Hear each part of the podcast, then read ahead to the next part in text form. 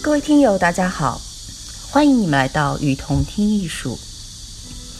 在这里，我们介绍国内外艺术机构、艺术家，分享关于艺术的文章，让你用听的方式，更多的了解艺术。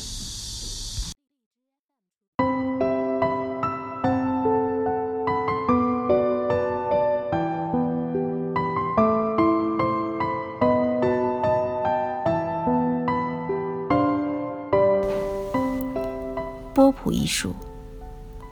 从今天开始，我们将分为三次来介绍波普艺术。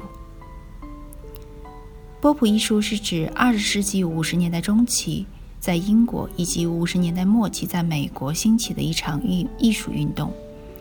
波普艺术对于传统美术的概念提出了挑战，它将流行文化当中的形象和符号从既定的已知文本背景中抽离，通过孤立。或者与无关材料相拼合，来形成艺术家所表达的新的意象。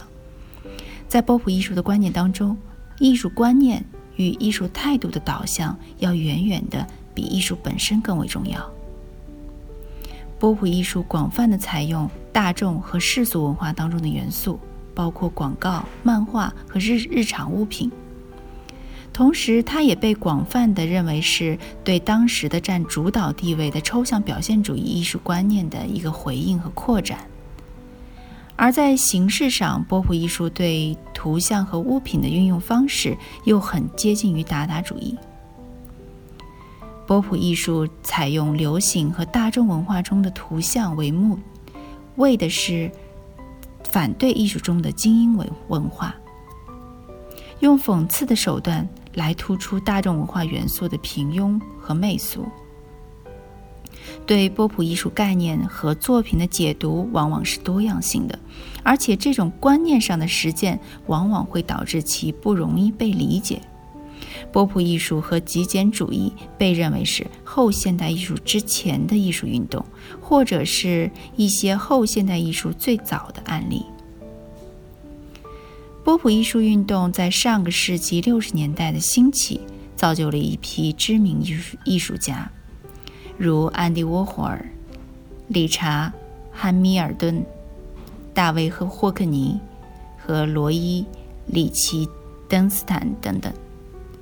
从艺术概念的发展阶段来看，波普艺术运动的精神内涵是反抗当时既定的文化权威以及艺术的精英化倾向。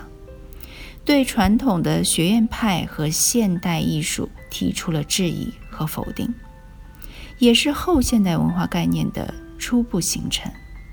时至今日，对后现代文化和社会学概念的探讨中，都可以从波普艺术运动中找到佐证。而且，波普艺术的影响力也持续影响着人们的生活。例如，当下很多服装设计师和平面设计师都在直接或者间接地从波普艺术中获得创作灵感。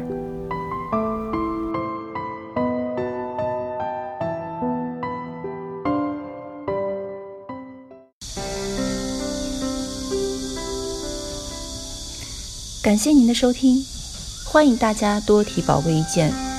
并且来我们与同听艺术同名的微信和微博留言哦。